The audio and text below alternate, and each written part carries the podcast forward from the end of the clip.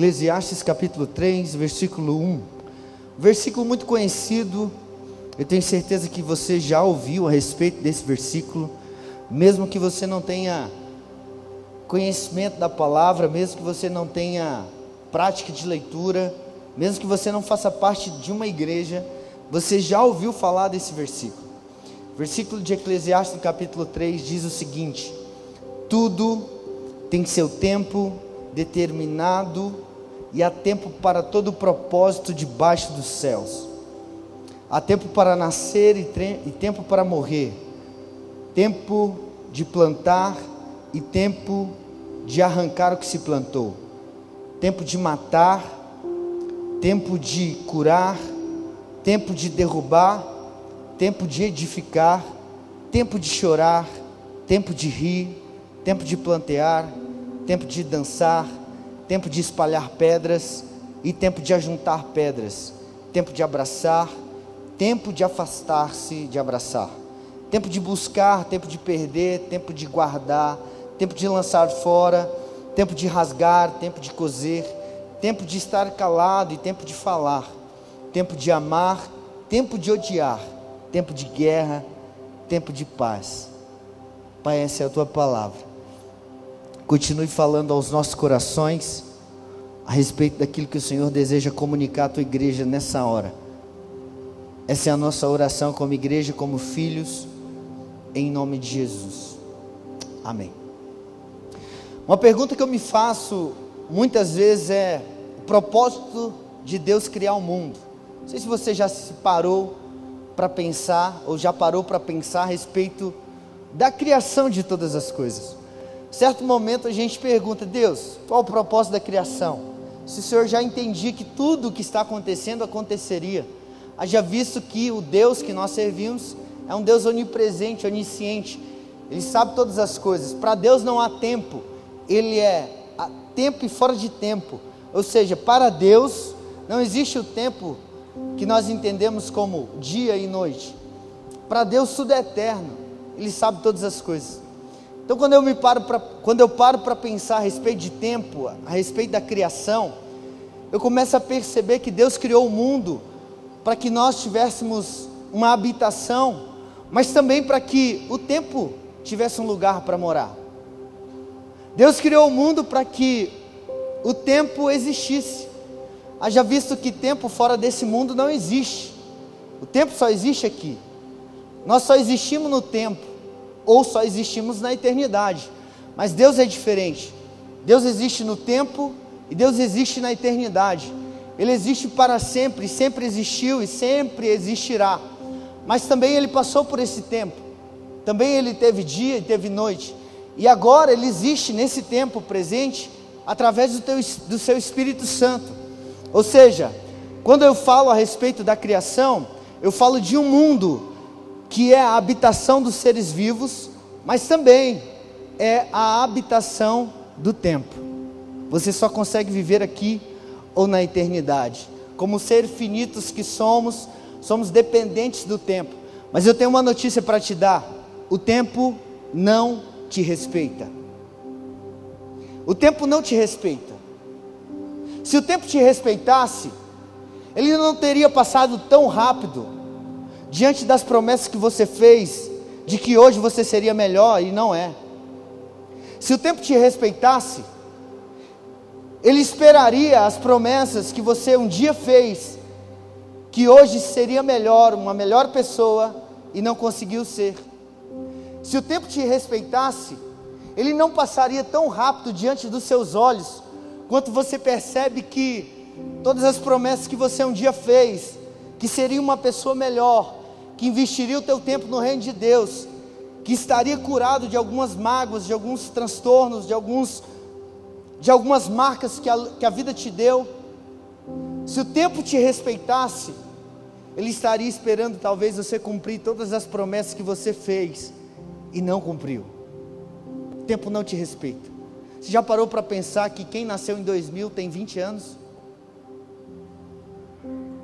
Quando uma pessoa fala para mim, eu sou do ano 2000, eu acho que ela tem uns 4 anos, 5 anos no máximo. Mas não, ela tem 20 anos. 2000 passou ontem. O tempo não te respeita.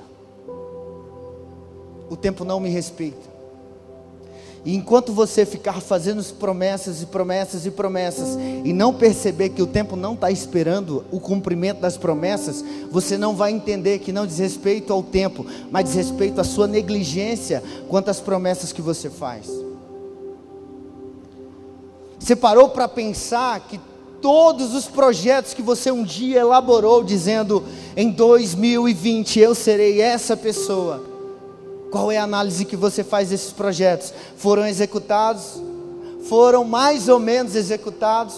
Você é a pessoa que você disse que seria em 2020?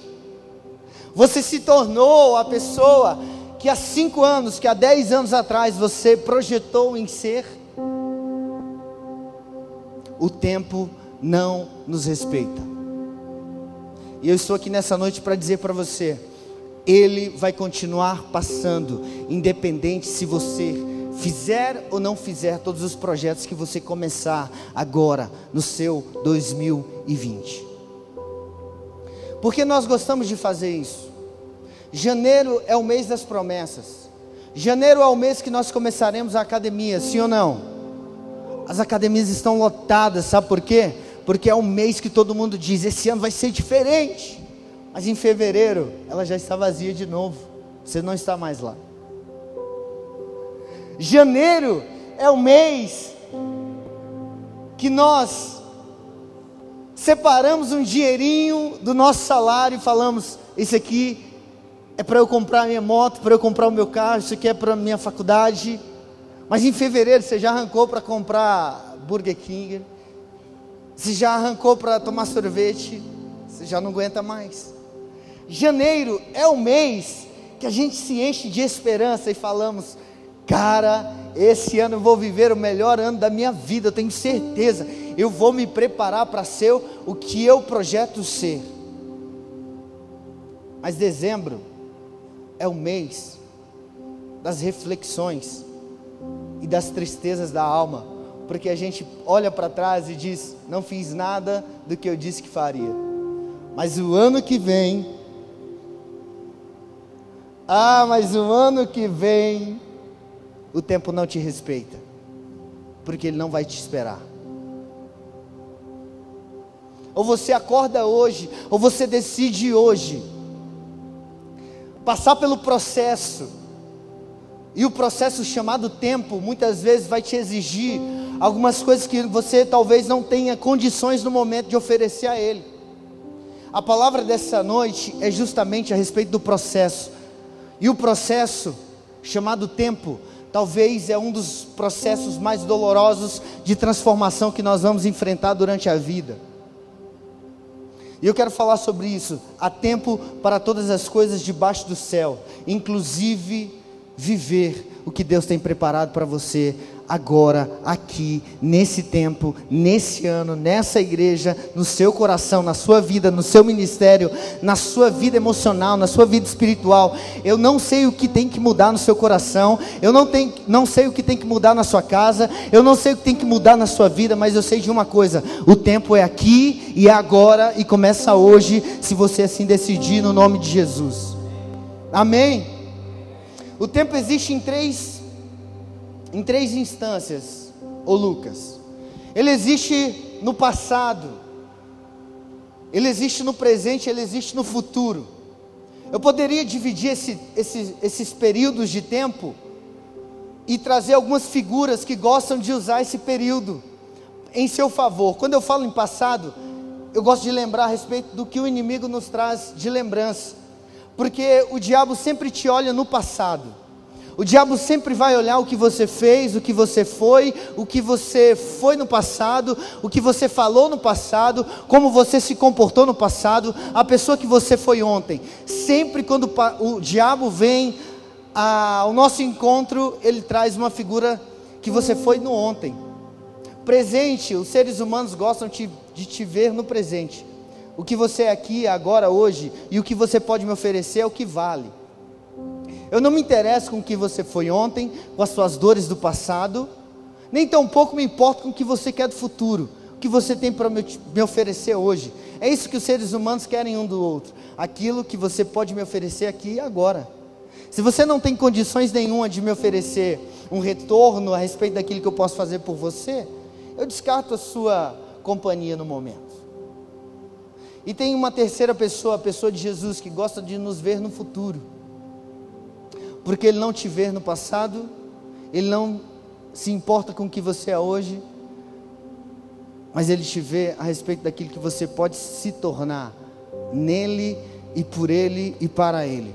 Ele te olha no futuro porque ele percebe que, mesmo você estando vivendo uma vida que não condiz com a vida dele, ele enxerga que dentro do propósito chamado tempo, você pode se aperfeiçoar a respeito da fraqueza que você vive hoje, você pode se tornar forte.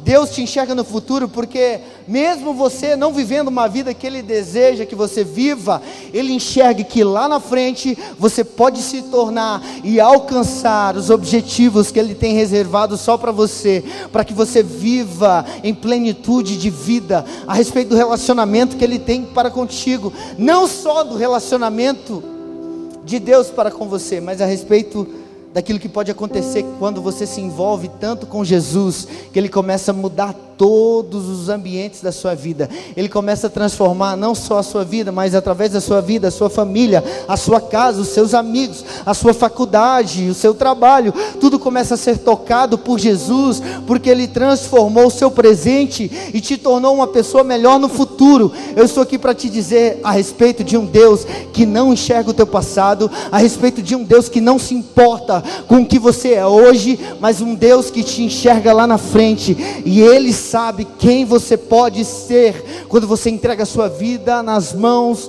daquele que pode fazer tudo. O tempo existe no passado, e se você ficar preso nele, meu amigo, eu tenho uma notícia para te dar: você não vai avançar. O tempo existe no presente, mas no presente, talvez, quando você olha a sua conta bancária, quando você olha aquilo que você possui, você enxerga uma pessoa que não tem condições de ser alguém na vida. Mas quando você entrega a sua vida na, nas mãos daquele que pode fazer tudo, Certamente eu bem sei é que pensamentos que tenho sobre vós, diz o Senhor, pensamentos de paz e não de mal, para te dar o fim que você tanto deseja. Você existe, você pensa a respeito de um fim certamente maravilhoso para você, sim ou não? Sim ou não? Alguém que quer morrer sozinho, sem dinheiro, abandonado? Deixa eu ver aqui. Ninguém. Jesus diz assim: Eu bem sei aqui pensamentos que tem sobre vós. Eu penso a respeito. Jesus está dizendo: Eu penso alguma coisa a respeito de você. E os pensamentos que eu tenho a respeito de vocês é pensamentos de paz e não de mal, para te dar um fim. Sabe qual o fim? O fim que você tanto deseja, qual é o fim que você deseja para a sua vida? É esse o fim que Deus pensa ao teu respeito. Você não pode morrer sozinho, você não vai morrer sozinho. Você não vai ser uma pessoa sozinha, você não vai ser o decepcionador da família, você não vai ser o inútil da sua casa. Eu bem sei que pensamentos que tenho sobre vós, pensamentos de paz. Deus quer te encher com um futuro glorioso, mas você precisa descartar a respeito daquilo que você viveu, ou a respeito daquilo que você vive. Se você não entrega o seu futuro nas mãos do Senhor, eu tenho uma notícia para te dar. Você vai continuar reproduzindo acerca daquilo que recebeu. E quando eu percebo uma pessoa reproduzindo aquilo que recebeu, eu vejo uma pessoa frustrada, porque muitas vezes eu e você não recebemos tantas coisas boas. Eu sei que muitos que estão aqui são de famílias que talvez não te deram as condições necessárias para você viver e ser criado num ambiente saudável. E se você continuar preso em um passado, certamente você vai reproduzir no futuro aquilo que você recebeu. Qual é as condições necessárias para transformar o passado em apenas lembranças de glorificação a Deus, porque Ele transformou o meu passado, meu presente e me projetou para ser alguém no futuro, entregando a minha vida, absolutamente tudo nas mãos dEle. Só assim eu terei condições de reproduzir algo diferente. É como se a maldição parasse em mim. É como se eu, eu negasse reproduzir, ser um pai a respeito do pai que recebi. É como se eu negasse ser uma mãe igual uma mãe que eu recebi. É como se eu dissesse: não, chega, para em mim, eu não serei a reprodução de ninguém, absolutamente ninguém. Eu não serei a reprodução dos males que me fizeram. Isso é incrível. Isso só é possível quando nós entendemos que existe um Pai que nos amou acima de qualquer coisa desse mundo. E quando Ele nos ama, Ele, Ele nos ama a respeito daquilo que nós podemos nos tornar. E eu sei quem você pode se tornar. Eu sei quem você pode se tornar. Você pode se tornar a pessoa que vai transformar todo o contexto que você está inserido. Você pode se tornar a pessoa que vai transformar essa cidade. Eu estou dizendo que você pode se tornar a pessoa que vai transformar esse estado. Eu estou dizendo que você pode ser a pessoa que vai ser usada por Deus para transformar uma nação, um mundo inteiro. Por que não? Por que não? Se você olhar para o seu passado, talvez você diga: não tem condições para ser isso. Mas quando você olha para o seu futuro em Deus, você diz: eu tenho todas as condições para ser essa pessoa. Olhe para o futuro, olhe para frente. Nós, seres humanos, dividimos tudo, inclusive o tempo. Dividimos o tempo em milésimos, segundos, minutos, horas, dias, semanas, ano, décadas, centenários, milênios. Tempo para Deus é dividido em duas partes. A primeira parte é dia, a segunda parte é noite. O salmista fez uma analogia e ele comparou a noite como a noite de tristeza. Ele disse: o choro pode durar uma noite, mas a alegria vem ao amanhecer. Eu quero te dizer uma coisa: nem sempre é dia e nem sempre é noite. Se é que eu posso usar essa analogia, a mesma que o salmista fez, quando ele diz que há tempo determinado para todas as coisas debaixo dos céus, ele diz que há tempo para chorar e há tempo para rir, sim ou não? Vocês estão comigo, sim ou não? Há tempo para chorar e há tempo para rir. E quando eu analiso o salmista dizendo, o choro pode durar uma noite, mas a alegria vem pela manhã, eu estou comparando o meu período de vida, o, o momento emocional que estou vivendo, com o tempo. Haja vista que, se é noite no Brasil, é dia no Japão, mas nem sempre será dia no Japão, porque quando aqui amanhecer, lá vai anoitecer. A pessoa que está do seu lado pode estar vivendo o melhor dia da vida, mas amanhã pode ser noite. Talvez você possa estar vivendo a pior noite da sua vida, mas eu tenho uma notícia para te dizer: amanhã será dia porque o mundo gira, e ele gira mesmo, de verdade, sabia disso? Sim ou não? Ele gira, ele vai girando. E aí, ao girar, ele vai dando as condições para que eu e você possamos passar pelo tempo, envelhecer, criar barba, criar cabelo no sovaco, na axila, né? Falar bonitinho.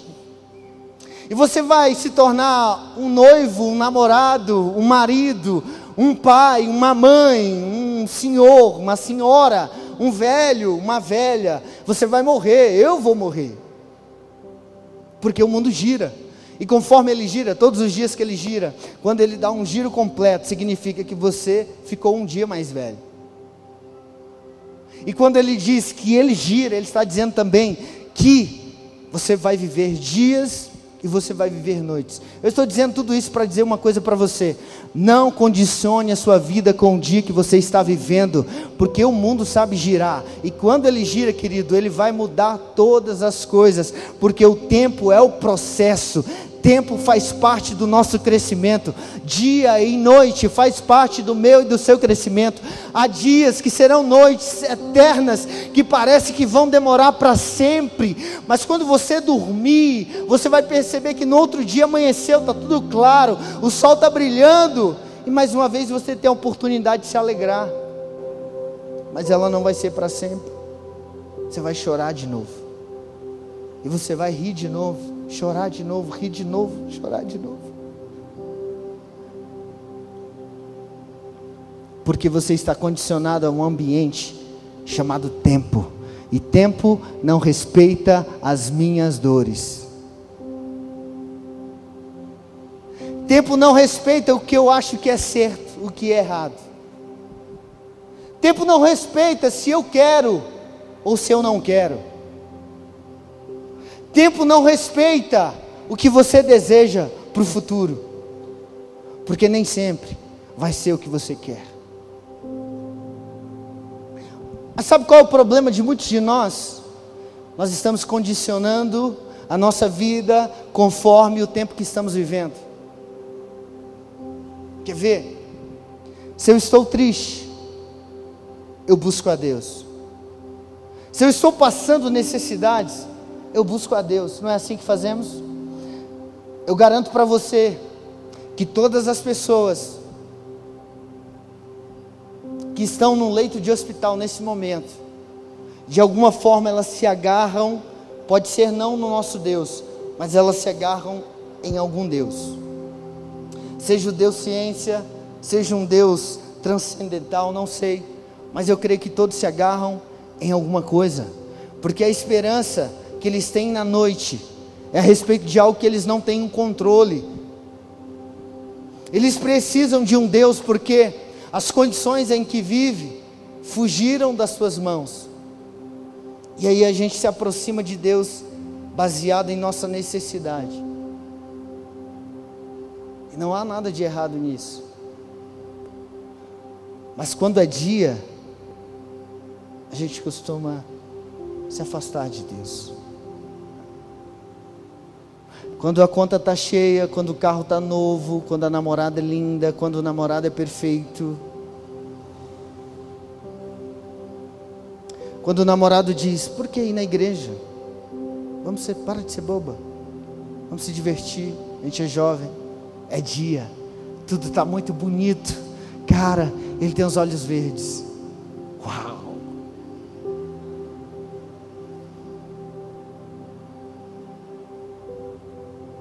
Enquanto for dia, Deus, por favor, me deixe em paz.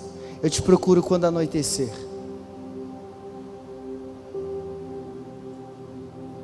O tempo não respeita a tua espera.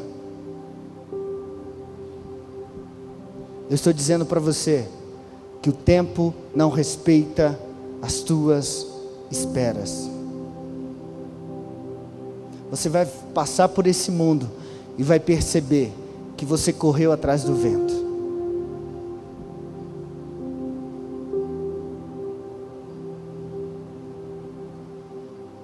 O tempo ele é injusto muitas vezes. É injusto porque eu vejo crianças morrendo todos os dias. E eu vejo pessoas de 120 anos vivendo. Meu pai tem 90 anos e parece que não vai morrer nunca. Ele está lá, ele não quer saber da morte. E parece que está muito longe dela. Parece injusto. O tempo não respeita as injustiças. O tempo não respeita as suas críticas a respeito dele. O tempo não está nem aí porque você acha que é certo ou que é errado. Ele só existe. Porque o tempo é Deus.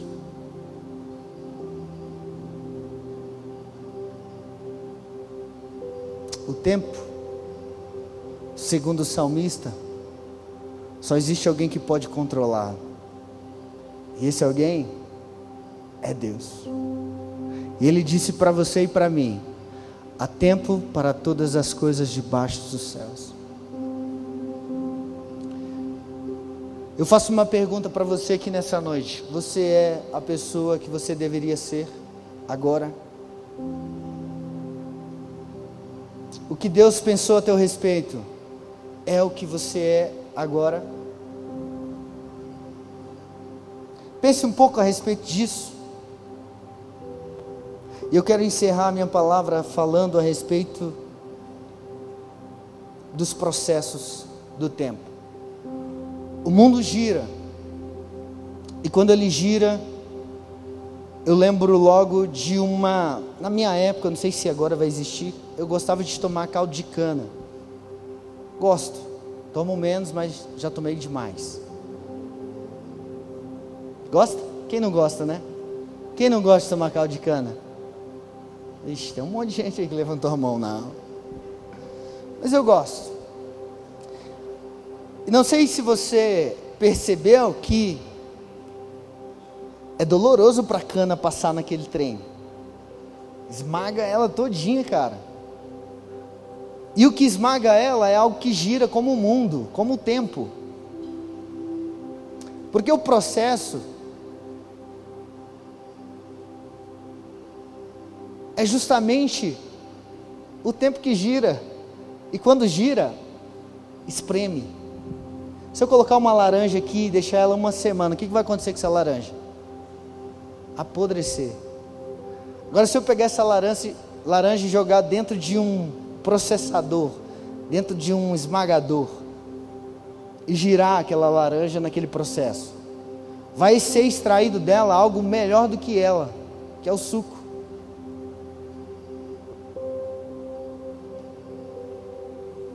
Eu estou aqui para te dizer mais uma coisa. O processo, quando você se permite passar por ele, vai extrair de você algo melhor do que você.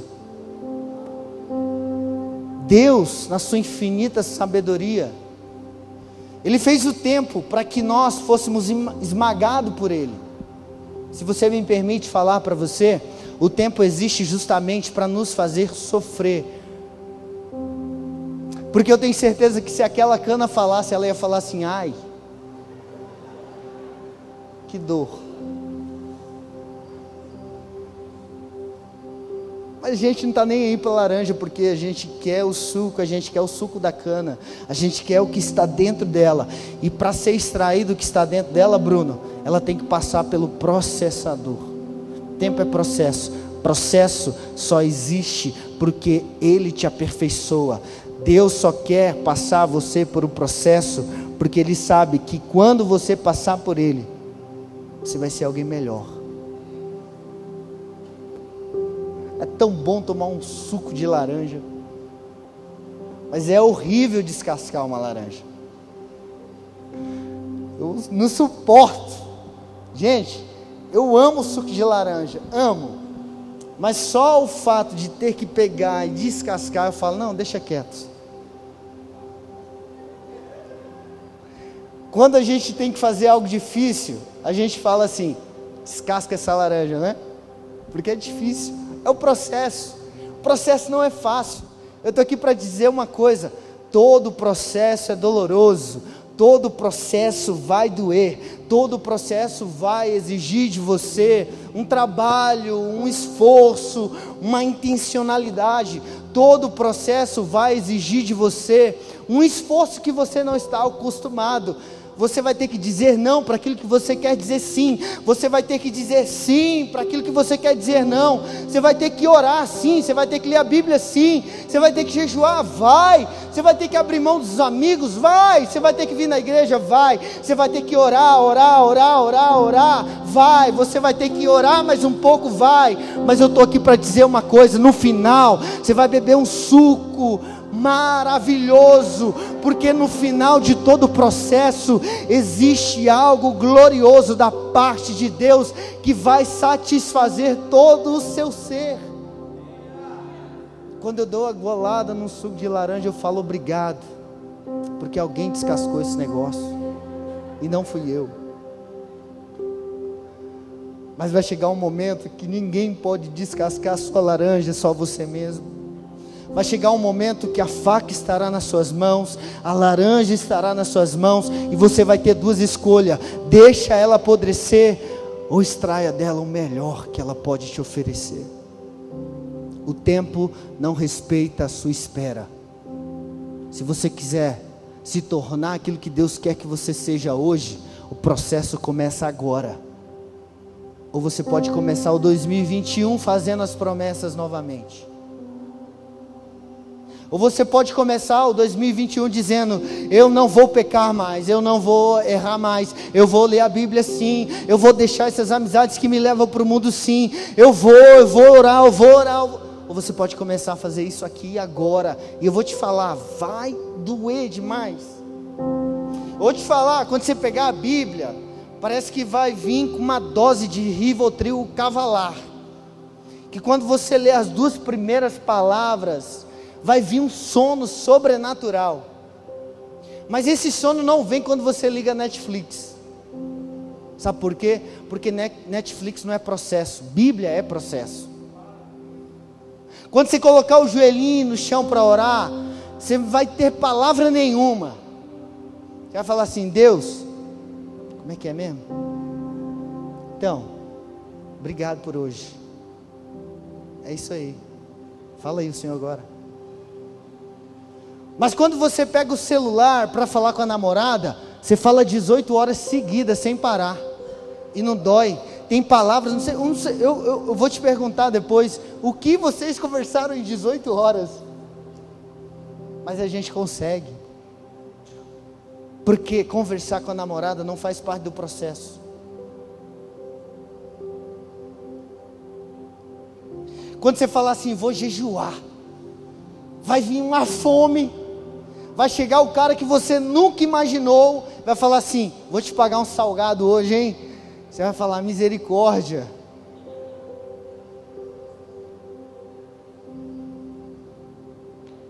Mas quando você não estiver jejuando, você vai procurar qualquer um para pagar um amendoim, não vai achar. Sabe por quê? Porque jejuar faz parte do processo. Quando você falar assim, vou ficar firme na igreja, vou na oração, vai aparecer gente do inferno para falar assim: deixa comigo que a, a rodada é, é, é, eu que pago. É o Black, não sei nem o nome dessas cachaças aí que vocês tomam. Hoje eu vou pagar o Black, é por minha conta. Hoje é camarote, bora, bora, bora. Eu estou passando aí te pegar, fica pronto. Sabe por quê? Porque vir à igreja faz parte do processo. Você me entendeu? Não falar mais nada. A escolha é sua. Ou a laranja apodrece diante dos seus olhos, ou você finalmente vai beber desse suco que faz tempo que você está querendo tomar e nunca toma.